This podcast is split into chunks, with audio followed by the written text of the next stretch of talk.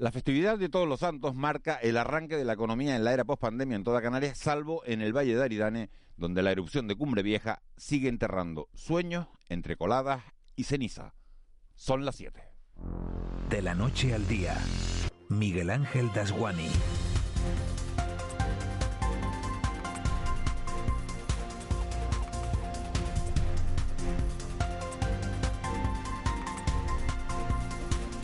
¿Qué tal? Buenos días. Si no fuera por la erupción de Cumbre Vieja Canarias, podría decir que el puente de Todos los Santos es lo mejor que nos ha pasado en el último año y medio de vida. Este largo fin de semana hemos visto playas llenas y hoteles con ocupaciones del 80 o el 90%, restaurantes sin una sola mesa libre. Ha hecho buen tiempo, aunque estemos en noviembre, y para que todo fuera redondo, ganaron el Gran Calle Lenovo y también Tenerife y Las Palmas. Lo cuento porque todo está relacionado, porque las victorias traen alegría y cuando estamos alegres consumimos mucho más. 13 partidos jugados y los de Ramis y Pepe Mel son tercero y cuarto en la tabla. ¿Quién los ha visto y quién los ve? A ver si sigue la racha. Todos seríamos felices si no fuera, como digo, porque hay una erupción en marcha, un volcán que desde hace 44 días arroja gases y piroclastos que han cubierto todo un valle de ceniza y cada vez quedan menos fuerzas para quitarla.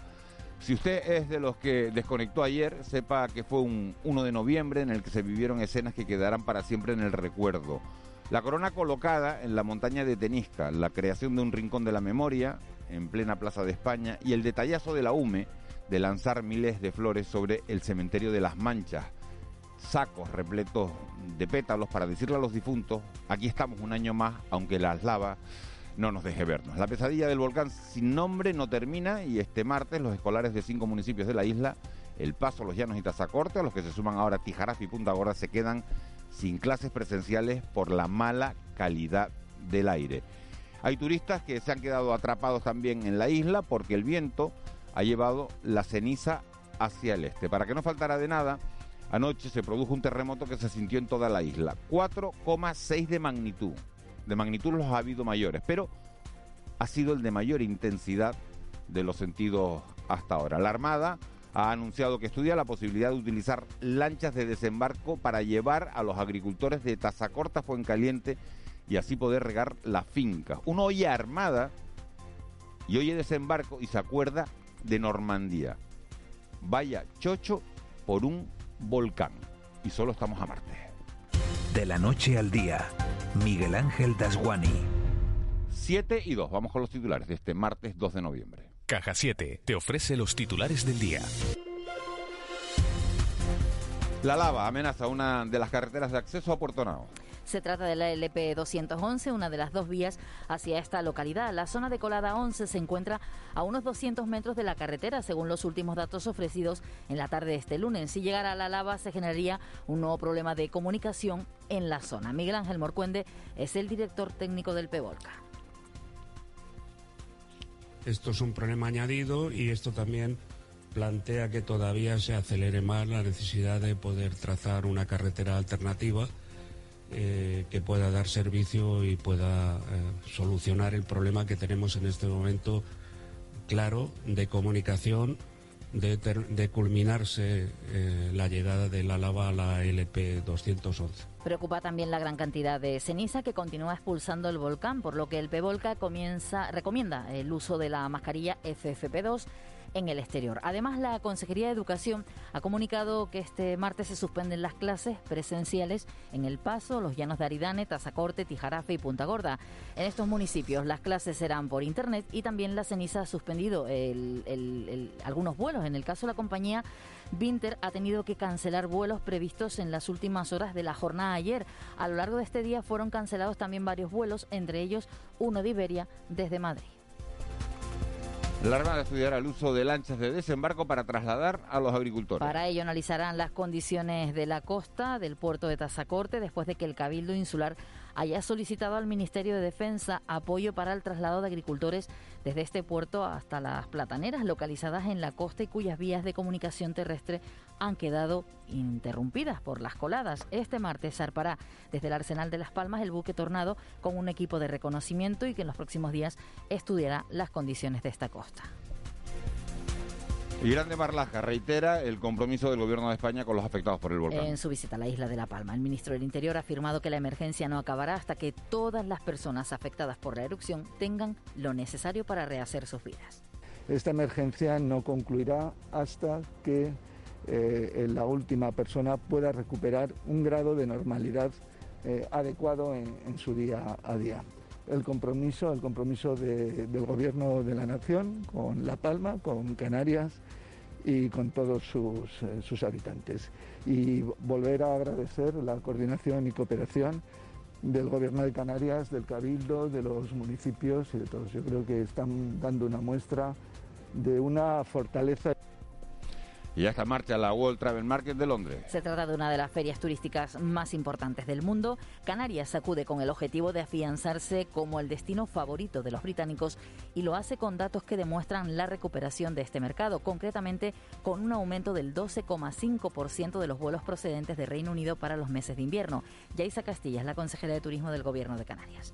Estamos con un 12,5% de programación de vuelos desde Reino Unido hasta Canarias por encima de lo que era el año 2019, lo que demuestra que somos el destino favorito de los británicos por múltiples razones, pero fundamentalmente por nuestro clima, por nuestra playa, por nuestro sol y en este sentido esperemos pues que esas playas finalmente vengan ocupadas de visitantes y que por tanto puedan disfrutar de las ocho maravillas de nuestro archipiélago. Hablamos ahora de salud, una persona fallecida y 43 nuevos positivos por COVID-19. Por islas, Tenerife suma 14 nuevos casos, Gran Canaria 21, Lanzarote 4 nuevos contagios, Fuerteventura y La Gomera suman dos casos nuevos cada una y La Palma y El Hierro no registran nuevos positivos. La incidencia acumulada a los siete días en Canarias se sitúa en 24,27 casos por cada 100.000 habitantes y a los 14 días en 50,55 casos. Y un cayuco llega a la isla del Hierro con 65 personas a bordo. Nueve de ellas podrían ser menores. Además, dos de los ocupantes necesitaron atención médica, tenían problemas de deshidratación. Los ocupantes han sido trasladados al antiguo convento de la frontera. Te presentamos En Plan Fácil, nuestra manera de hacerte la vida más fácil. Abre tu cuenta y disfruta de todo un mundo de ventajas. Da el salto a Caja 7. Porque somos la Caja de Canarias.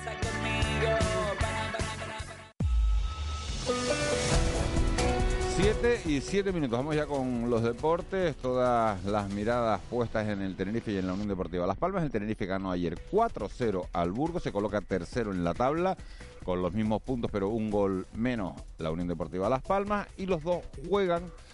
Esta semana otra vez no hay descanso. Mañana juega la Unión Deportiva y el Tenerife lo hará el jueves. Juanjo Toledo, buenos días. Hola Miguel Ángel, buenos días. Tenerife 4, Burgos 0. Eso pasó en la noche de ayer en el Heliodoro Rodríguez López para cerrar la jornada 13 del fútbol de segunda división. A un punto se ha puesto el conjunto blanquiazul de la zona de ascenso directo a primera división. Tiene 23 puntos, los mismos que la Unión Deportiva Las Palmas. Los dos ofrecen más 19 en la cantidad de goles marcados, pero la diferencia está en que el Tenerife ha recibido 12 goles y la Unión Deportiva Las Palmas 13. Más 7 más 6 en la diferencia de goles y por eso el Tenerife está ocupando la tercera plaza y la Unión Deportiva Las Palmas la cuarta. 12.165 espectadores vieron ayer el Tenerife 4 Burgos 0 con los goles de Mollejo, Sasua, Bermejo y Gallego. Un equipo, el blanquiazul, que ya se prepara para competir el próximo jueves visitando Camp Mises. Allí le espera en la decimocuarta fecha la Unión Deportiva Ibiza. El turno para la Unión Deportiva Las Palmas en esta jornada 14 será mañana a las 8 y cuarto en el estadio de Gran Canaria. Los amarillos reciben al Fuenlabrada. Para ese partido, en el mediodía de hoy, ofrece rueda de prensa el técnico Pepe Mel. Hay que hablar también de baloncesto. Será mañana cuando el Gran Canaria visite la Fuente de San Luis en una nueva jornada del Eurocup. Allí le esperan los taronjas de Valencia Basket. Y déjame apuntar también que ha comenzado la Billie Jean King Cup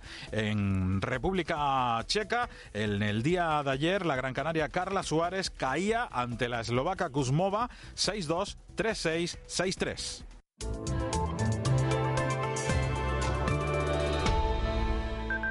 7 y 9. Vicky Palma, jefa de meteorología de Radio Televisión Canaria. Buenos días de nuevo. Buenos días, Miguel Ángel.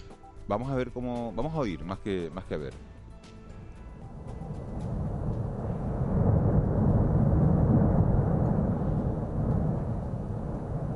Bueno, pues ese es el. Ese es el sonido de, de Cumbre Vieja. a las 7 y 9 de la mañana de este cuadragésimo cuarto día de erupción con una, con una nube, una columna de, de cenizas que se eleva hasta cuántos metros, Vicky? Bueno, pues eh, me imagino que dentro de un ratito lo sabremos con mayor exactitud. Ayer por la mañana llegaba a alcanzar los 4.500 metros. Hoy no sabemos todavía, normalmente lo mide a primera hora en el Instituto Geográfico Nacional. Y bueno, dependiendo de la altitud que, que, alcance esa columna eruptiva a lo largo de la jornada de hoy, pues tendremos una mayor o menor dispersión de cenizas. Lo que sí está claro es que hoy la dirección del viento ha ido cambiando a lo largo de la madrugada. El viento en altura, por encima de los 1800 metros de altitud en La Palma, en el entorno del volcán, va a ser del oeste, será flojo, pero tenderá a, que, enviar la ceniza que puede emitir el volcán hacia la vertiente este de la isla y eso va a afectar otra vez hoy al aeropuerto de la isla, en principio a lo largo de toda la jornada y no será el único día de esta semana. pues mal, mal asunto para los que se han quedado atrapados en la isla, ¿no? Mm, hay que yo sinceramente optaría por la opción si se puede del barco porque probablemente hasta el próximo viernes la situación no tienda a mejorar. Mi madre, pues estamos hablando de, varios días porque estamos a, martes. En el resto del archipiélago, Vicky, el tiempo este esta primera semana de noviembre, ¿cómo viene? Bueno, esta semana ya vamos a ir notando cambios. Hoy vamos a notar que aumenta la nubosidad, sobre todo ya esta tarde-noche. Vuelve las nubes del alisio a muchos puntos del norte. Las tenemos ahora, pero en principio poco importantes. Ya notaremos que esa nubosidad más compacta al final de la jornada de hoy. Incluso cabe la posibilidad que antes de medianoche esas nubes puedan dejar alguna gota en puntos del norte y el oeste de la isla de Lanzarote. Nada importante. A partir de mañana notaremos que van a bajar las temperaturas, irá llegando algo de lluvias de carácter débil y disperso a la cara norte del archipiélago. Puede llover algo mañana, el jueves y también lo que resta de semana, pero no no se esperan lluvias importantes, pero sí un cambio de tendencia. A partir de mañana también decimos van a bajar bastante las temperaturas, este ambiente pues otoñal veraniego que hemos tenido el último fin de semana de octubre y en la jornada ayer para estrenar el mes de noviembre pues irá cambiando y lo que no cambia es el estado del mar. El que quiera acercarse a la playa, en las del norte y del oeste de Lanzarote, Fuerteventura, La Palma del Hierro, hay que tener precaución con el oleaje porque hay mar de fondo y series de olas que pueden superar los dos metros de altura. Vicky Palma, muchísimas gracias. Te vemos en la tele ahora. Hasta luego, buenos días. Hasta ahora, 7 y 12. Hasta a esta hora de la mañana nos vamos hasta la sala operativa del 112. Ahí está Lourdes Jorge. Lourdes, buenos días. Hola, buenos días. ¿Cómo han transcurrido las últimas horas? Eh, sí, pues la noche ha transcurrido con bastante tranquilidad en todo el archipiélago y el incidente más destacado se producía eh, poco antes de las nueve y media en la isla de, de Tenerife tras colisionar un vehículo con un muro en la carretera general del norte a la altura del Sausal. En este accidente de tráfico en el que un vehículo colisionó con un muro, el conductor quedó atrapado y fue necesario la intervención de los bomberos de Tenerife. El conductor fue asistido y trasladado por el personal del Servicio de Urgencias Canario al Hospital Universitario Nuestra Señora de la Candelaria y presentaba politraumatismo de carácter grave. Muchas gracias, Lourdes. Buen día. Gracias a ustedes. Buenos días. 7 y 13. El Contrapunto. Ángeles Arencibia y Juan Manuel Betencur. Ángeles Arencibia, buenos días. Buenos días, Miguel Ángel. Juan Betancourt, buenos días. Hola, muy buenos días, José. Iba a decir, Ángeles, que se había descansado, pero no ha descansado porque te vi por la tarde en la tele, en el Buenas Tardes Canarias, Bueno, descansé por la mañana. Y nos escuchó por la mañana. ¿Eh? Y nos escuchó por la mañana, también es verdad que estaba mandando algún, WhatsApp. Ángeles, ¿con qué te quedas de este largo puente? Bueno, eh, el homenaje, el homenaje, la forma en la que se, en la que se resolvió la imposibilidad de que las personas, eh, que la gente del, Valle de Aridane pudiera ir a, a rendir homenaje a sus, a, sus personas eh, fallecidas, ¿no? Que, que, para algunos, para algunas eh, personas es, un rito anual muy importante y, y en este caso con, con un cementerio, mm, bueno, totalmente cerrado, ¿no? Eh, rodeado de lava y otro muy amenazado, pues era imposible, ¿no? Para muchas personas el asistir, el, el rendir este homenaje, ¿no?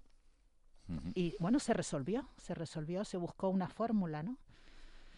Eso es La Palma, pero yo tengo la sensación también, eh, eh, veía ayer imágenes de televisión de que se empieza a recuperar un poco la normalidad fuera de, la isla de La Palma. Es verdad que estamos todos muy centrados. En eso como en todo, ¿no? O sea, si, si los estadios ya, ayer había fútbol, ya, bueno, no, están, bueno, están llenos los que se llenan, ¿no? Pero ya la, la asistencia permitida es al 100%, si las cafeterías, lo estás diciendo hace un momento, la actividad este fin de semana era tremenda, pues pues bueno, pues también esa festividad pues tan tan tan particular que ayer nos explicaba los datos uh, muy llamativos, ¿no? De venta de flores, por ejemplo, eh, pues alcanza la, la normalidad. Esto se da la vuelta en La Palma, como estabas comentando. Claro, que vemos la imagen, Juanma, de, de la que tenemos en televisión. angustia, la- la palabra es angustia. Yo Claro, en La Palma y- empiezo a interpretar un poco la situación, más allá del- del- del- del- de la potencia emocional que tiene un día como el de ayer, eh, 44 días se cumplen hoy, eh, mm, el mala calidad del aire, suspensión de nuevo de los colegios. eh, Ceniza por todos ceniza lados. por todos lados. Que es, ceniza, que es que es que peor la inco- ceniza casi que la lava, ¿no? Tiene dos elementos adversos, es incómodo y deprimente. Sí. No, y la Lo digo por constan- haberlo y es constante, o sea, no puedes escapar de, de- de esa situación, ¿no? Yo creo que eso también es Los importante. países, los países ángeles eh, que tienen eh, menos horas de sol son como más tristes, ¿no? Hay, hay más como más tristeza, ¿no? En eh, los países nórdicos que, los países La latinos, ¿no? Que la el- falta de luz, el, el ¿no? Winter Blues existe, existe. Claro. Entonces el Sí, carácter es distinto, el estado emocional es distinto, la eso- gente. Por eso vienen. Claro, Pero- por eso pero- vienen. pero entonces ir a la zona del Valle de Aridane, fíjense cómo está eh, a esta hora, siete y cuarto. Para la ver imagen que- penumbra. la imagen que ofrece eh, Televisión Canaria, esa nube de ceniza constantemente durante 44 días, aparte del sonido y aparte de lo que haya, es que, Pero súmale a eso que no sabes cuándo, cuándo va a acabar. claro, Súmale, Y súmale tus propios problemas, que cada uno tendrá sus propios problemas personales de haber sido evacuado, de haber perdido su casa o no, de que su familia está en una circunstancia u otra. Suma y sigue, ¿no? El preámbulo de una sigue. semana complicada. ¿Por qué? Suspensión de colegios con los problemas logísticos que, que, ello, que ello supone en cinco municipios que representan el 43% de la población de la isla. Los cinco municipios donde se han suspendido las clases, donde no está recomendado salir de casa. 5.000 está obligada. alumnos, unos 5.000 Sí, alumnos. exactamente, son, son es el 43% de la población de la isla y por tanto décima arriba, décima abajo de su comunidad escolar. Y luego la previsión que nos acaba de explicar Vicky Palma, que Miguel Ángel Ángeles a mí me deja un poco también preocupado, ya no solo por la cuestión, digamos, del transporte, ¿no? Sino por el embolsamiento de gases y la calidad del aire en el valle, que también es un inconveniente importante para, vamos a decir, la, la calidad de vida en un contexto tan complicado. me parece que la inversión térmica va, va a subir, estaba situada ayer a 500, 600 metros de... Y entonces eso hace que, bueno, pues que... Es necesario eso, sí, sí, que ese sombrero, ¿no? La tapa esa, ¿no? De- que, Sí, que- pone- que- y- que y impide la pone- renovación del aire, ¿no? y pone en evidencia eh, bueno el, el- el- la- el llamamiento de, de- de algunas autoridades de La Palma de que, de que los turistas visiten la isla, ¿no? Y este fin de semana se ha hecho y ahora pues a lo mejor hay algunos que se han quedado pues atrapados, ¿no? Porque ayer por la tarde ya se suspendieron algunos vuelos. Algunos vuelos. En, Luego, en ese contexto quiero ver las pruebas de la Armada, lo confieso, con las lanchas de desembarco para ver si pueden llevar a los agricultores. Claro, pero eso es una buena... Sí, sí, es sí, que no me- es- no es me el parece- ingenio humano. o Es el ingenio humano, es decir, oye, estamos aquí, aquí solo se puede llegar por mar, Sí. pero si llego por mar, ¿cómo llevo el ¿cómo coche? lle- claro, ¿cómo, cómo llego? A, través de qué embarcación puede llegar a una playa? Y todos a nosotros se nos viene a la mente pues las embarcaciones, que- cuya quilla está diseñada de, de esa manera, de desembarco de carácter militar. Y hay que poner en valor una vez más que en funciones civiles o misiones civiles, pues las Fuerzas Armadas pues siempre dan la talla. Sí, y tiene una cantidad de medios que, Sí, sí. que- Hay que intentarlo todo, todo lo que se pueda y todo lo que y, y todo lo que pueda ayudar, eh, lo más mínimo. Eugenia País, La Palma, muy buenos días. Buenos días, Miguel Ángel, y a todos. Eh, ¿cómo, ¿Cómo amanece la, eh, la semana? Porque, porque el panorama sigue siendo eh, sombrío, ¿no? Mm, Muy sombrío. Ya que dice sombrío, diré dióxido de azufre y diré siete días consecutivos. No sabemos el resultado de hoy en las mediciones de descenso. Es la única buena niveles- noticia, yo creo, fíjate, el dióxido Sí. de azufre, porque ha, ha descendido, ¿no? Sí. Estaba Ayer estaba andaba por las 20.000 toneladas, ¿puede ser? O, o- Y eso, y eso es altísimo, Miguel. Quiero decir, o es 7.000. un descenso. ci- 5.000 toneladas, me está, diciendo, 7.000. me, está, me está diciendo Juan más 5.000, 7.000. Es que ha variado mucho. Ah, en los últimos siete días Entre va cuatro a y la siete. baja, pero siguen siendo miles. Pero es que llegó hasta en 40. Llegó a estar en 40.000, sí. Y entonces, mira, 7.000, 5.000, 7.000 estaba, estaba ayer, pero es verdad que la directora del IGN, María José Blanco, dijo que había que estar por debajo de 100. Para, eh, De eh, 500, para- de 500 para abajo. De 500 para abajo. de 500 para abajo y menos de 100 eh, durante varios días seguidos para, para eh, presumir que el, el cese de la erupción. Perdona, Eugenia, que te corté. No, no, en absoluto. Miguel, los estaba escuchando con atención. Efectivamente, hemos estado justamente entre este fin de semana entre 5.000 y 7.000, justo un par de días antes ya, cuando empezó ese, ese recuento en descenso, eh, ese registro en descenso, estábamos entre los 4.000 y el y el límite de 7.000. Pero claro, hemos tenido unos valores tan altísimos y desmedidos que esto nos parece un regalo, cuando en realidad, aun cuando no deja de ser una noticia que hay que estudiar, dicen ellos, porque yo también eh, encontramos que los, tanto el Comité Científico como el PEVOLCA no quieren generar unas expectativas falsas. Es tanta la desesperación, ustedes lo comentaban ahora, eh, ante la, la, situación y tanto en la fatiga mm, colectiva de la población palmera que no sería justo hablar de crear una expectativa que no eh, esté relacionada con el fin eh, cierto de, de, este, de esta crisis volcánica, que no va a ocurrir no va a ocurrir al menos de, mm, no digo de inmediato, en el, en el margen de, de al menos, mm, bueno, un par de semanas, una semana, no lo sabemos.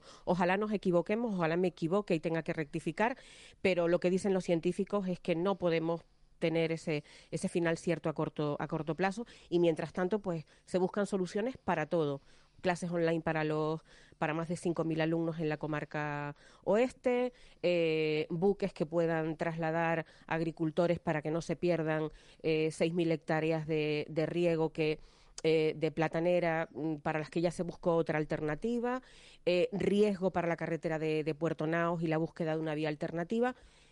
Mm, son pinceladas de un cuadro color ceniza en La Palma. Y Eugenia, el, terremoto, el de mayor intensidad, se, vivió ayer por la tarde. Eh, yo no sé si entre el grupo de gente que tienes por WhatsApp, entre gente de distintos municipios de la isla de, de, La Palma, cuando se produce un temblor de este tipo, el WhatsApp empieza a pitar de decir, ¿lo notaron? ¿No lo, no lo hemos notado? ¿Sí lo hemos notado? Bueno, no solo eso, no solo eso. Yo voy a decirte, yo creo que el ejemplo puede, la referencia puede ser interesante. Mm, yo vivo en una, en una zona de, de monte, o sea, en una zona urbana, pero pero también rural, ¿no? En, uh -huh. esa, en esa franja. Y, y, estoy justo al otro lado de la isla, estoy a mucha distancia. La casa tiene un desplazamiento, da la sensación de un desplazamiento lateral. O sea, se tiembla. Yo ya, eh, a mí se me han caído ya un par de portarretratos. Lo digo porque esto le ocurre a mucha gente, que es lo que comentamos por los grupos de WhatsApp, ¿no? Pues las amigas de, del instituto, pues los compañeros, pues los periodistas. Se nota, se nota muchísimo y el de ayer fue especialmente, especialmente fuerte, sí. Uh -huh. ¿La gente pasa miedo y, con, luego... con, esos terremotos, Eugenia? ¿O no? Bueno, pasa o miedo. Ya, o, sí, o, ayer... o, lo, o, lo, tiene controlado y lo tiene ya interiorizado sabiendo, porque ha habido advertencias de los de, lo, de los científicos diciendo esto puede pasar y no, no se preocupen ustedes, ¿no? Hemos tenido el mayor de intensidad 5, eh, un día lo comentábamos, no de magnitud, sino de intensidad, que es una apreciación yo creo que muy importante para no llamar a equívocos a la población, y estamos esperando el de intensidad 6, eh, que es el que sobre el, sobre el que nos previene el, el comité científico, ¿no? María José Blanco del IGN. Bien, eh, lo que ocurre es que eh, ha habido algunos registros en el día de, justo en el día de ayer y de anteayer, que se producían a profundidades entre 9 y 10 kilómetros, ¿no? Eh, por esto se le preguntaba ayer a, a la gente del, del, comité científico. Y bueno, eh, solo podemos esperar, mantener la precaución y sí, el miedo es libre. Hombre, el miedo es libre y con una sensación de pesimismo colectivo como el que estamos viviendo en La Palma, porque es cierto que esto existe, o sea, no por más que te quieras venir arriba, la situación es mm, plomiza, yo diría, plomiza en el alma. Eh, ¿Qué panorama tenemos para hoy? ¿Qué, qué agenda se prevé, Eugenia? Bueno, pues tenemos eh, la visita del presidente y vicepresidente del Colegio de, Farmacéuticos a, en una reunión con el, con el Cabildo. Vienen a solidarizarse también y tendrán un desplazamiento por la tarde en una reunión con farmacéuticos que se han visto afectados y que, bueno, están haciendo frente también a una situación de estrés y de crisis eh, ante la situación de la población. Tenemos el comité director y la rueda de prensa técnica del PEGOLCA que, que esperamos cada día, bueno, con cierta esperanza, eh, y con cierto bueno escepticismo porque no no podemos cambiar la, la, evidencia y la evidencia es lo que lo que está ocurriendo. Y también está hoy por aquí en La Palma el, el bueno está por la la, sede de la Diputación del Común de hecho está en Santa Cruz de La Palma. Rafael Llanes visitará hoy la oficina eh, para los eh, afectados de atención a los afectados en la Casa Masiu de los Llanos de Aridane bueno pues vamos a estar muy pendientes de todos esos frentes informativos que vas a cubrir para, para los informativos de, de esta casa y si te parece nos volvemos a hablar en un ratito. Perfecto, Miguel Ángel. Un abrazo para todos. Un abrazo. Buen día. 7 y 24. Vamos a conocer la situación técnica, la radiografía técnica del volcán a esta hora de la mañana, de ese volcán de Cumbre Vieja que pueden seguir viendo en, las imágenes de, Televisión Canaria, esa cámara que está instalada en el muelle de, de Tazacorte. Se, vemos perfectamente eh, la silueta de, la montaña de la laguna, de la montaña de, Todoque y cómo esa nube de, ceniza se eleva. Eh, yo no sé si nuestra primera invitada tiene los datos para decirnos hasta qué altura. Laura García Cañada, vulcanóloga del IGN. Muy buenos días. Hola, buenos días. Eh, ¿Sabemos a, qué altura está hoy la, esa, esa nube de ceniza?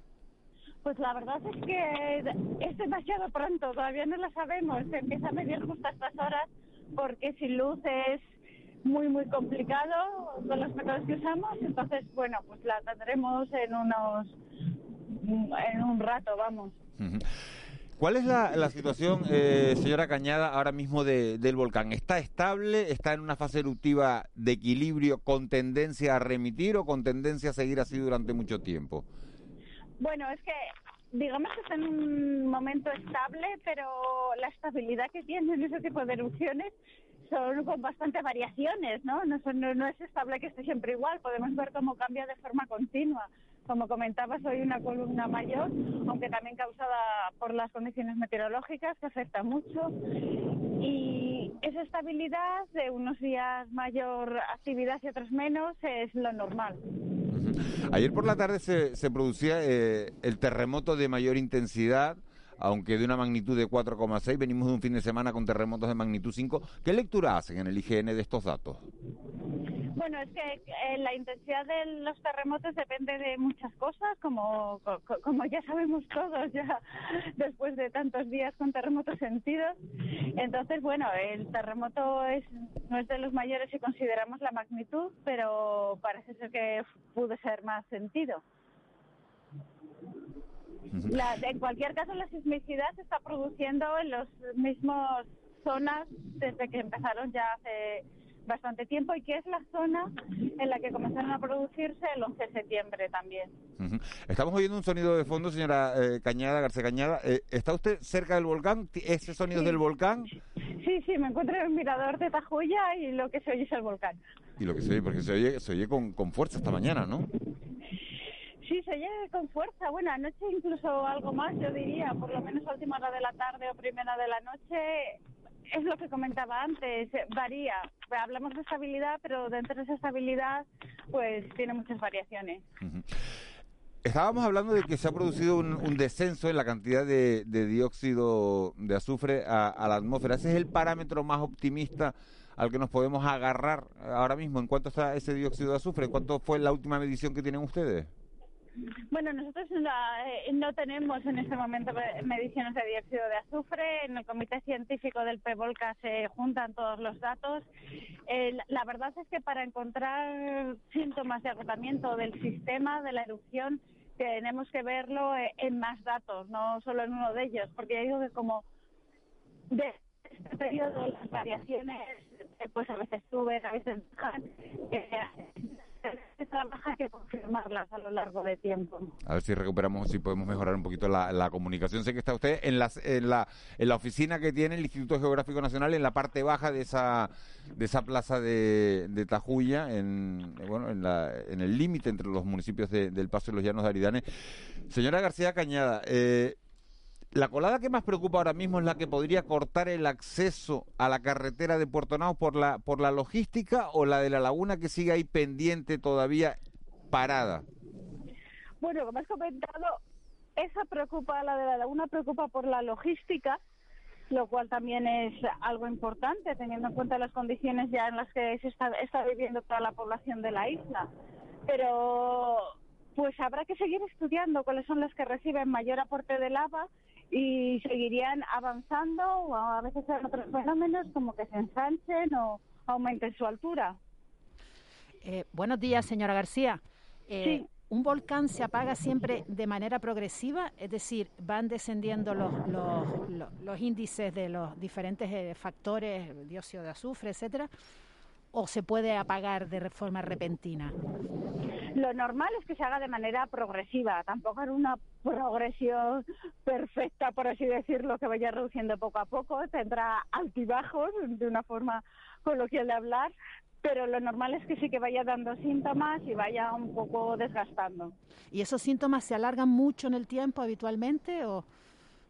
Eh, depende. No podemos, igual que no podemos hablar de la duración, tampoco podemos hablar de cuánto pueden durar esos síntomas. Cuando empiezan a ser claros, eh, pues ya se verá cómo, cómo siguen, cómo continúan. Señora García buenos días. 44 mm, días después, ¿la función de los técnicos del, del IGN ha cambiado en algo? O sea, ustedes más o menos realizan la misma tarea, un poco de seguimiento de la erupción, sacando conclusiones, intentan trazar ya algún tipo de, de, parámetros, pues, pues con los datos más a largo plazo para sacar conclusiones, conclusiones que puedan servir para el futuro, eso es obvio, lo sabemos, pero también para el porvenir de esta erupción, que es quizás lo que más angustia ahora mismo a los ciudadanos de La Palma. Sí, sí, y ahora mismo es nuestro principal trabajo. Nosotros seguimos vigilando el volcán 24 horas al día, 7 días a la semana, eh, parámetros de sismicidad y de deformación, porque ahora mismo lo principal es hacer el seguimiento de la erupción. Es verdad que habrá una, hay una gran cantidad de datos que en el futuro nos servirán para estudiar cosas con más tiempo, un montón de parámetros y su comportamiento con tiempo, lo cual a la vez repercute discutirá en que mejoren los sistemas de vigilancia en un futuro en Canarias. Pero ahora lo principal es el seguimiento. Esta erupción, sin embargo, es que ha roto todos los pronósticos, con lo cual rompe esa, eh, digamos, esa pauta, marca una especie de libreto nuevo, ¿no? Bueno, yo tampoco diría que ha roto todos los pronósticos, ¿no? Estamos hablando de la isla más joven, en la zona donde se habían producido las dos últimas erupciones de Canarias, a excepción de la del Hierro, que es una erupción submarina, eh, y tampoco creo que sea muy diferente, quizás sí que es mayor a las dos últimas, desde luego, pero no es diferente a las seducciones que se ven en Cumbre Vieja. Laura García Cañada, usted es la responsable de, de, controlar las deformaciones del terreno en el, en el IGN. Eh, ¿Cómo está la deformación del terreno en estos momentos? Habíamos hablado de una deformación de 10 centímetros, después se recuperó aquello. ¿Cómo está la situación ahora mismo?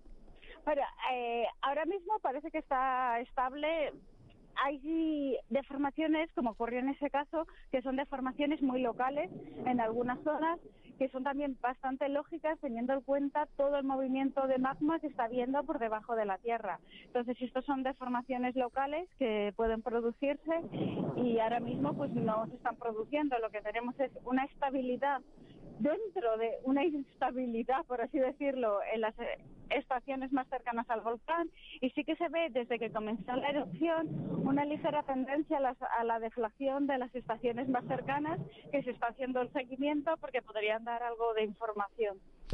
Laura García Cañada, vulcanóloga del IGN, muchísimas gracias por habernos atendido. Vale, gracias a vosotros. 7 y, y 32. Fíjense eh, ese sonido que, que mostraba Laura García Cañada eh, de fondo eh, de la bueno de lo que se oye desde la plaza de, de, Tajuya. Laura García Cañada, como otros científicos lo oyen los días que están en La Palma de manera consecutiva, después vuelven a Tenerife, a Gran Canaria, a su zona, descansan unos días y vuelven a La Palma, pero hay gente que lo oye todos los días desde hace 44. Sergio Rodríguez, alcalde del Paso, buenos días. Buenos días. ¿Usted lo oye todos los días? Sí, qué remedio. ¿Qué, remedio, ya llevamos unos cuantos días con el mismo con el mismo run run y la verdad que cada día se hace más pesado. ¿eh?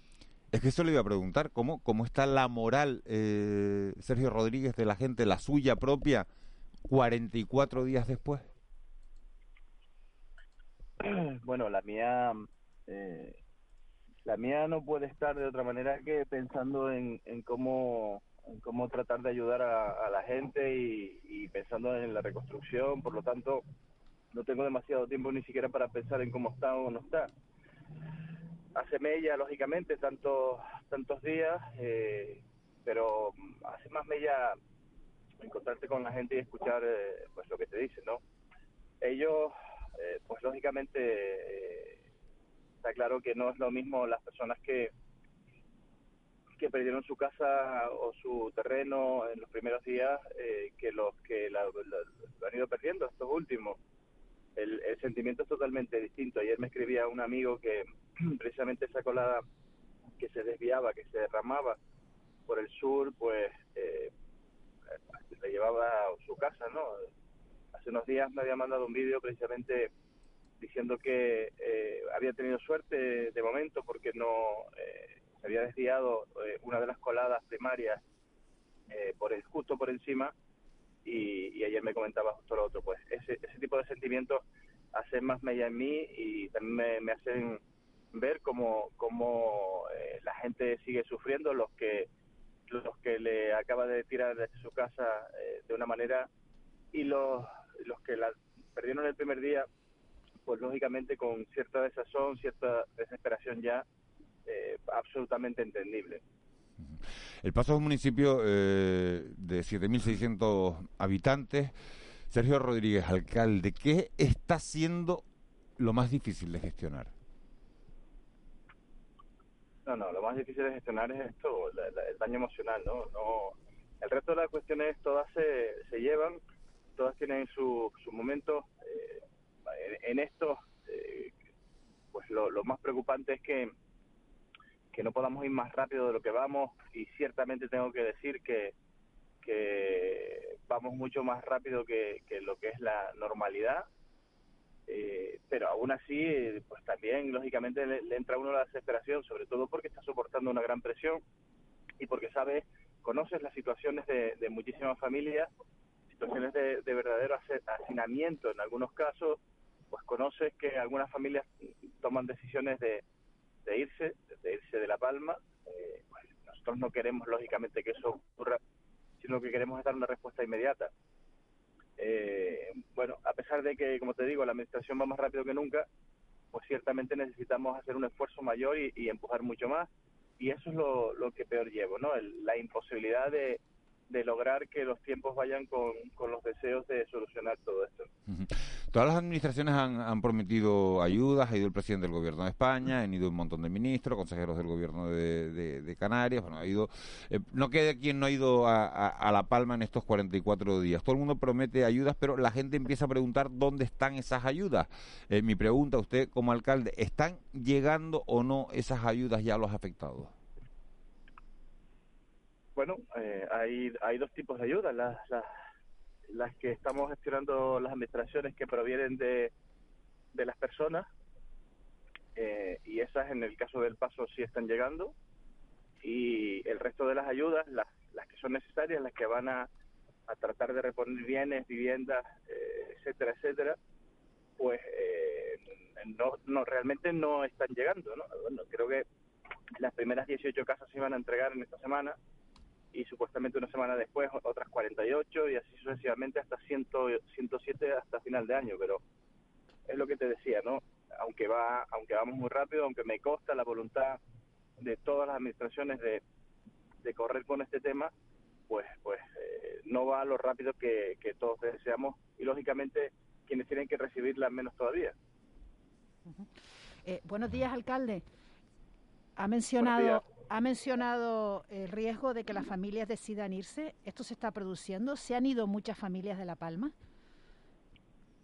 Bueno, me consta, me consta que algunas se, han ido a otras islas, pues porque tienen eh, recursos habitacionales, porque tienen la posibilidad de trabajar y, bueno, pues ahora mismo eh, lo que sienten es que que bueno, que, tienen que, conocer su vida en otro, en otro sitio, ¿no? Esto es un tema peligroso desde el punto de vista de, lo que nosotros tratamos de evitar, es decir, cuanto antes demos la respuesta, antes eh, la gente empezará a ver un halo de esperanza en, el horizonte y, lógicamente puede producirse aquellos que tengan menos arraigo quizás eh, que algunas familias se vayan, ¿no? Pero el problema es que eh, bueno, ya no solamente los, las que han decidido irse, las que están ya afuera, sino que estás oyendo ya el rum rum de, que muchas otras se pueden estar planteando todo esto, ¿no? Nosotros, a pesar del dolor, a pesar de,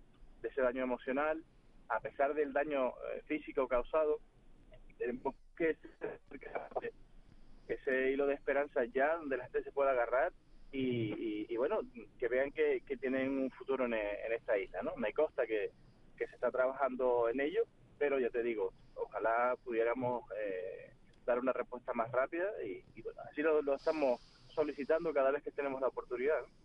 Mañana, mañana se eh, arranca el, registro único del Gobierno de Canarias.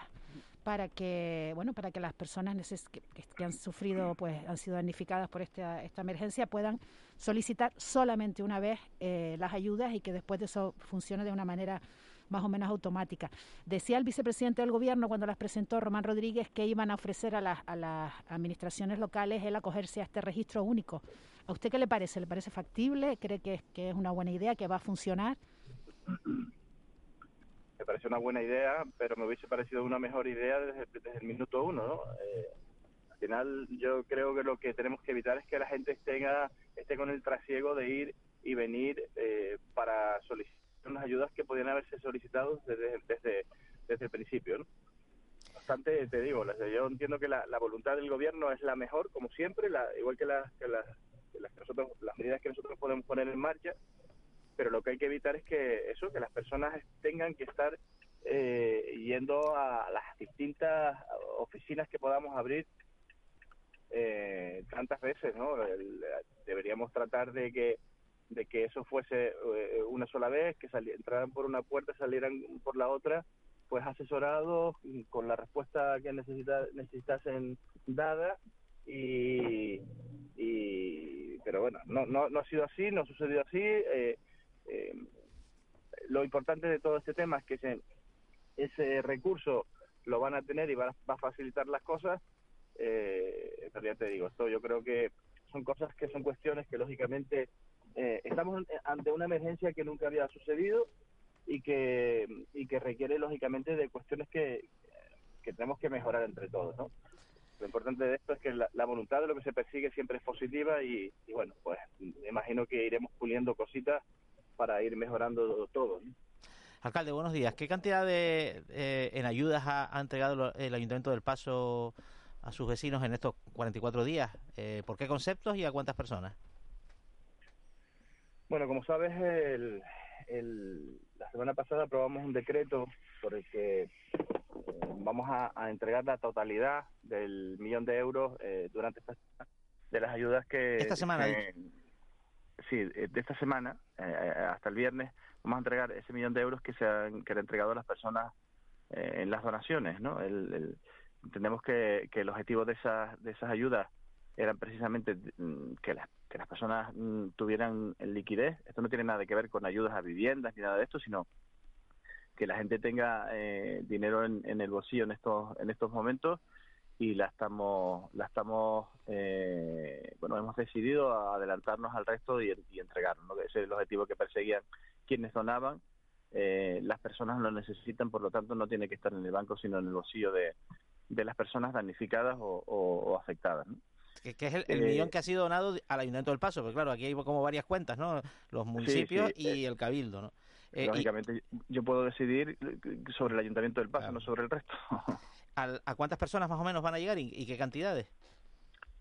Bueno, pues está planificado para llegar alrededor de, de, de las casi mil personas que están fuera de sus casas eh, bien a los que han perdido su vivienda con unas cantidades que van de entre 1.000 y 3.000 euros, eh, dependiendo de la unidad familiar, o los desplazados, o sea, evacuados, que no han perdido su vivienda, que van entre 800 y 1.500 euros también, eh, dependiendo de la unidad familiar. Esto no se pudo entregar antes, alcalde. Porque estamos todos un poco diciendo, hay que dar ayudas, hay que dar ayudas, pero, al final tienen que llegar. Eh, eh, hubo, un planteamiento del Cabildo Insular para, para que todos los dineros fueran al Cabildo y después repartirlo. Eh, bueno, el decreto nuestro estaba preparado desde hace algunos días. Nosotros queríamos, bueno, entendíamos que el, que el objeto del, del Cabildo era, eh, bueno, era entendible, eh, pero bueno, eh, como, como había estaban tardando demasiado, pues al final decidimos adelantarnos y que llegara, ¿no? De hecho, también eh, estábamos recibiendo llamadas por parte de las personas que estaban donando de que de que quería que esas personas llegaran, eh, de que ese dinero llegara y que llegara a las personas del municipio del Paso que habían donado al ayuntamiento y no al cabildo y que quería que el ayuntamiento pues tomara la decisión. Bueno, eh, también lógicamente vamos conociendo las necesidades de las personas. Eh, sí, bueno, lógicamente podía haberse donado antes. En el caso del Paso podía haberse haberse hecho así. Lo que pasa es que hemos querido hemos querido ser eh, de alguna manera leales con, el, con lo que está proponiendo el Cabildo al final los tiempos son los que son, las necesidades las que son, son acuciantes, lo entendimos así, por eso no y, decidimos adelantar. Y del presupuesto municipal, como siempre se, habló tanto en Canarias sobre los remanentes, el superávit y demás y tal, ¿había capacidad para, para o hay capacidad para hacer algún esfuerzo suplementario? Sí, bueno, lo que pasa es que los, remanentes, hasta que no se apruebe otro proceso distinto, llevan, llevan un, tiempo mayor. Por lo tanto, nosotros, por ejemplo, estamos eh, planificando de cara al año que viene, pues utilizar todo el remanente, eh, pues probablemente en la construcción de, de viviendas. Ya veremos la velocidad a la que va eh, esa entrega de viviendas de la compra del Gobierno de Canarias para tomar una decisión en favor de este tema o en favor de ayudas directas también a los a las personas y a los, y a los empresarios. Esto no es un tema eh, que se acabe mañana, o Noel, sino que va a durar eh, en el tiempo, por lo tanto, eh, en el momento que lo hagamos mm, vendrá muy bien a todo el mundo.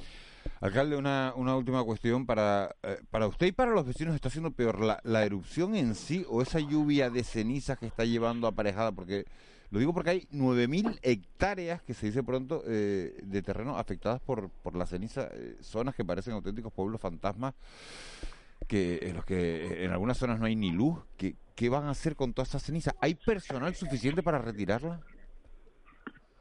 Bueno, eh, nosotros tenemos contratadas a, varias empresas aquí en el municipio que están dedicadas precisamente a la limpieza de, de esta ceniza, ¿no? El, el, Cabildo debería estar contratando a todas las empresas de la isla también para que las carreteras eh, que son insulares eh, pues puedan estar en las condiciones que, que deben estar. Este fin de semana la verdad que era complicadísimo circular, sobre todo por la zona de, de Tajuya. Y, bueno, así lo hemos solicitado al, Cabildo Insular también, ¿no? Y que lógicamente nos hecho una mano a, los ayuntamientos. Eh, date cuenta que llevamos un montón de tiempo descargando los tejados de las casas. Esa descarga va al suelo también de la ceniza, ya no es solo la que el volcán expulsa o ha expulsado en estos tres, cuatro últimos días, que ha sido brutal, sino toda la que estamos descargando de encima de, la, de las casas que va al suelo también. De alguna manera eso que hay que irlo recogiendo y, bueno, llevándolo a los lugares que el Cabildo estima eh, que deben ser los adecuados, ¿no? Eh, bueno, eh, como, como, como todo lo que te estoy diciendo, normalmente las administraciones locales vamos bastante más rápido que las que, las que van por encima, pero, pero bueno, me consta que el Cabildo también lleva varios días en las carreteras actuando, quizás deberíamos eso, de levantar el teléfono, llamar a todas las empresas eh, de, esta isla de La Palma eh, que se dedican a estas cosas y, ponerlas a trabajar en este momento, en esta situación de emergencia. Sergio Rodríguez, alcalde del municipio del Paso. Todo el ánimo del mundo, toda la fuerza del mundo y nada, y, a seguir tirando para adelante porque no queda, porque no queda otra. Bueno, muchas gracias, buenos días. Buenos días, un abrazo grande. Bueno desde la isla de La Palma, desde el municipio del Paso, eh, bueno, nos vamos a ir 5.000 kilómetros al, al, norte prácticamente y nos vamos a ir hasta, hasta Londres. Ahí está Yaisa Castilla, que es la consejera de Turismo del Gobierno de Canarias. Señora Castilla, muy buenos días. Muy buenos días. Se inauguró ayer la World Travel Market 2021, segunda feria presencial después de, de, Fitur que se inaugura después de un año y medio largo de pandemia. En esa feria, en la inauguración se habló también de la isla de La Palma, ¿verdad, consejera?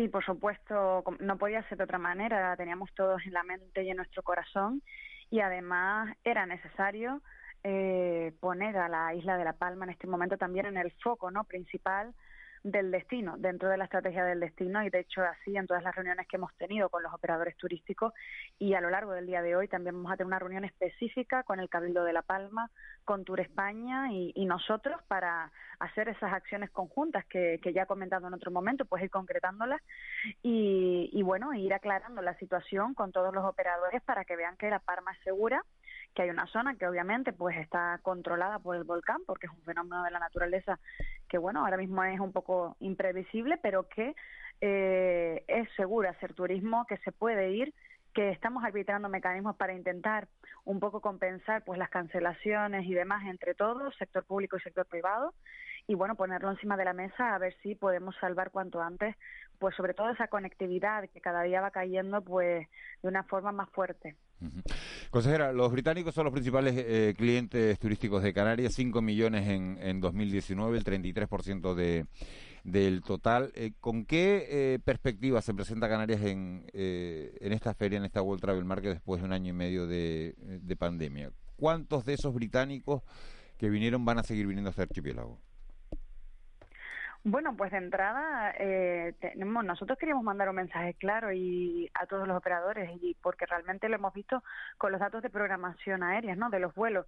Y es que al fin y al cabo, pues Canarias sigue siendo el destino favorito de, de los británicos. Era necesario nuestra presencialidad, a pesar de que esta feria es presencial y virtual. Creo que era necesario también mostrar de forma presencial nuestro liderazgo a todos los niveles, tecnológico, medioambiental, de oferta también se trasladaron muchísimos empresarios aquí a los que desde luego también hay que apoyar y que se vea que por parte del gobierno se apoya y por tanto yo espero desde luego que ese 12,5% más de vuelos que hay programados desde Reino Unido a Canarias en comparación con el año 2019 finalmente vengan llenos de asientos ocupados y ocupen pues eh, todas esas plazas alojativas que tenemos en las islas y compren en los comercios y disfruten de nuestras ocho islas canarias. Realmente ese es el objetivo y yo espero realmente que se, que se cumpla. Dos cuestiones sobre este asunto. Eh, habla de, de, mayor conectividad, de más plazas aéreas, pero con, menor, con, menos compañías, ¿no? Porque han desaparecido compañías con la crisis, con la pandemia. Bueno, ha habido un reajuste ahí y bueno, poco a poco se irán reajustando y volveremos a una nueva normalidad de la conectividad. Ya lo hemos estado sufriendo, bueno, lo sufrimos con los países nórdicos, ¿no? Con esa con esa situación de Norwegian, pero estamos seguros que cuando estas cuestiones suceden, al final las líneas aéreas tiran de charter, ¿no? Y yo creo que Reino Unido no va a ser una excepción en este sentido. Hay una fuerte demanda eh, y lo que nos trasladan por lo menos los principales operadores desde aquí es que van a hacer frente a esa demanda para, para llenarlos y que lleguen a Canarias. ¿Qué requisitos se le van a pedir a los británicos que quieran venir al archipiélago? Lo digo porque eh, el Reino Unido sigue teniendo una, una, tasa, o lo tenía hasta la semana pasada, por lo menos de 200 muertos diarios, más eh, y cerca de 50.000 contagios. ¿Qué requisitos se le van a pedir para, para entrar o cómo pueden entrar los británicos? ¿Se le va a hacer algún tipo de control específico por esas altas tasas de, de contagio que siguen teniendo de COVID? Bueno, de momento lo que existe ahora mismo es el control que puso el Ministerio de Sanidad por la sanidad exterior. Nosotros lo que corresponde a Canarias eh, por parte del gobierno pues se retiró el control en los aeropuertos, pero no, claro, de, de, extranjeros, eso corresponde a sanidad exterior, sino el de los nacionales. Por tanto, los británicos tendrían ese control eh, en función, pues ahora mismo no recuerdo exactamente lo de asuntos exteriores, pero creo, si mal no recuerdo, que, tenían que presentar algún test o por lo menos el certificado de vacunación. Yo creo que hay un punto de inflexión entre las medidas de antes y las de ahora en el sentido de que estamos en su mayor parte vacunados y que quizás ya lo decía ya hace meses pero pero vuelvo a insistir en esta en esta idea porque creo que cada vez cobran más fuerza no debemos de quizás centrarnos tanto en los índices acumulados sino también en el número de la vacunación y también en cómo estamos de protegidos nosotros a nivel de vacunación. En el caso de Canarias, que cuánto de rápido vamos, cuánto de rápido también van nuestros principales países emisores y por tanto esa inmunidad, ¿no? Y qué efectos puede suponer tener esto, ¿no? Que al fin y al cabo antes cuando no teníamos la vacuna, pues a lo mejor acabábamos en la UCI, una persona joven. Ahora pues bueno, es mucho más complicado que eso ocurra. Por lo tanto, bueno, de entrada el único requisito que existe es el que está fijado por asuntos exteriores. Eh, buenos días, consejera. Las reservas siguen siendo siguen siendo de, última hora, que era una de las características del cambio, ¿no? En el negocio turístico mm. forzado por la pandemia, siguen siendo de última hora. Sí, efectivamente, así nos lo han trasladado los distintos operadores.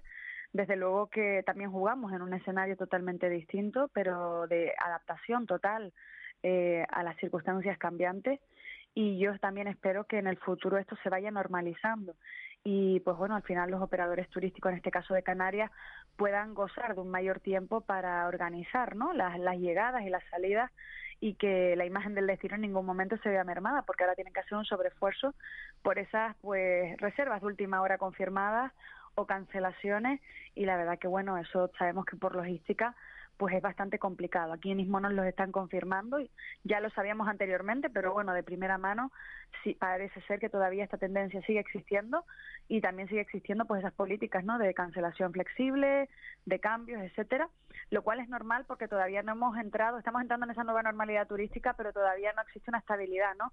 en general. Así que bueno, espero que antes que tarde pues volvamos a, a, a unas cuestiones mínimas y de normalidad que podamos todos hacernos un calendario pues que nos ayude en nuestra actividad económica. Eh, ¿Y afecta a los precios estas reservas de última hora? Bueno, yo creo que, que no. Cierto es que se está hablando y demás de pues más precio, ¿no? Pero es lo típico de las negociaciones. Yo creo que, que no, necesariamente.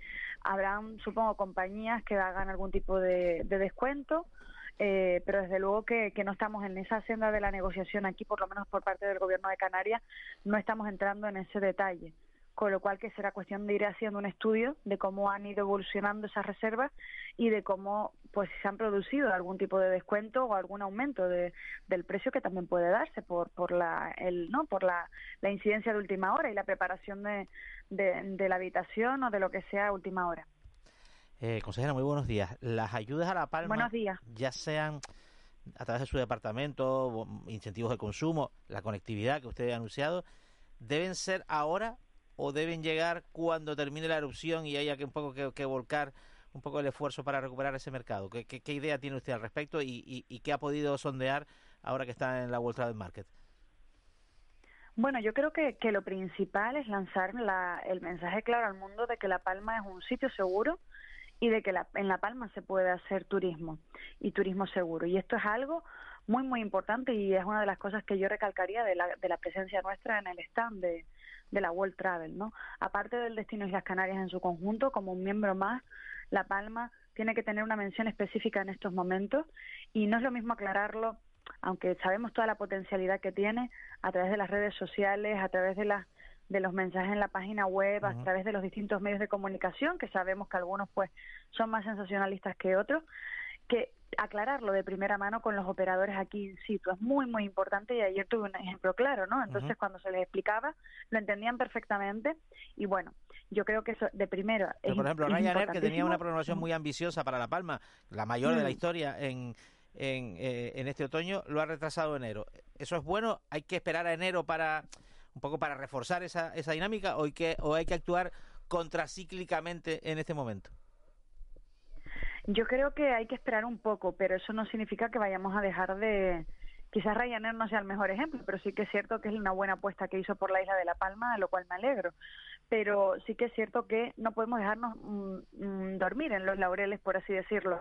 Tenemos que trabajar en la conectividad, en la conectividad de la isla de La Palma, en fortalecer esa conectividad con ellos y vamos a hacerlo hoy conjuntamente con, con Tour España y con el Cabildo porque quiero ir de la, de la mano con, con, vamos, con la gente de La Palma, que es como quieren, quiero que ellos digan realmente el mensaje que se quiera lanzar hacia el exterior para hacer turismo, no quiero que se sientan en ningún momento eh, que se les ha faltado el respeto, a la consideración, a su sensibilidad. Y creo que hay que ir trazando ya esas líneas estratégicas, nosotros ya las tenemos y las anunciamos hace un tiempo, se pueden reforzar, mejorar y hay que ir trabajando para que en el primer momento en el que el volcán nos dé un respiro, pues, pues ojalá sea dentro de unas semanas o en enero, cuando sea, estemos eh, dispuestos para que la conectividad se reactive automáticamente. La patronal de La Palma, bueno, a través de hotel ha pedido ayudas directas para el sector. ¿Esto usted cómo lo ve? Bueno, es totalmente comprensible. Mm, después de la, de la dramática situación que está viviendo eh, la isla de La Palma, es normal eh, lo han perdido casi todo. Me consta que el trabajo, que el gobierno, pues tenemos una comisión en la que se está valorando, ¿no? Ese plan de recuperación conjunta de La Palma, en lo que a competencias del gobierno de Canarias se refiere, porque aquí cada, administración, pues tiene que asumir sus propias responsabilidades y todos juntos, yo creo que vamos a alcanzar un mejor resultado y es loable que lo pidan. Ahora habrá que ver cómo se cuantifica y hasta dónde podemos llegar las administraciones también en esa ayuda. Desde luego que, yo, en la parte que a mí me toca de turismo, industria y comercio, tenemos acciones muy claras. Hay que dotarlas de importes económicos, tenemos unas estimaciones, pero también es cierto que tenemos que ver con cuánto dinero disponemos del gobierno de Canarias exactamente, no solo para mi área, ¿no? que es importantísimo, sino también pues para el resto de las áreas y cómo las vamos repartiendo. Y bueno, eso pues todavía no está definido. Yaisa Castilla, consejera de Turismo del Gobierno de Canarias. Muchísimas gracias. Muchísimas gracias. Buen día. Buen día. 7 y 58. Nos vamos a conocer ya hasta ahora la situación del tráfico en las dos capitales de, provincia de Canarias. Las Palmas de Gran Canaria. César Martel, muy buenos días. Hola, buenos días, Miguel Ángel. ¿Qué tal amanece este martes después de un lunes festivo? Pues bueno, parece que tenemos una mañana relativamente tranquila. Solo estamos observando algunas pequeñas retenciones en la entrada a Las Palmas por la Gran Canaria 1, en lo que es la avenida marítima en sus accesos a la zona de Villa de la Plata. También en el entrelazado de Alcarabaneras en parte superior, algunas retenciones, las habituales hasta ahora en los accesos a los túneles filológicos de Gran Canaria 2 y Gran Canaria 23 en el entrelazado de Rafael Las Casas, los accesos a la zona de la ballena en su enlace de la Gran Canaria 3 con la 23. El resto de las vías, pues sin, sin incidencia de importancia hasta ahora. César Martel, muchísimas gracias. Buen día. Adiós, buen día a todos. En Santa Cruz de Tenerife, plena normalidad en los accesos a, la capital tinerfeña, tanto en la salida de 3 de mayo, en la entrada de 3 de mayo, también por, lo, por los majuelos, lo que se observan las cámaras de, tráfico. Bueno, pues se ve absoluta normalidad y esas retenciones vía de ronda y TF5, lo que es normalmente, bueno, por lo que es la tónica de, de, cada día. A ver si en los próximos días, en la zona de La Matanza también hay muchísimo atasco hasta hora de, a esta hora de la mañana. Vamos a ver si en los próximos días que la Policía Local de Santa Cruz de Tenerife vuelva a estar con nosotros. 7 y 59, boletín de las 8 y nos metemos de lleno en tiempo de entrevista.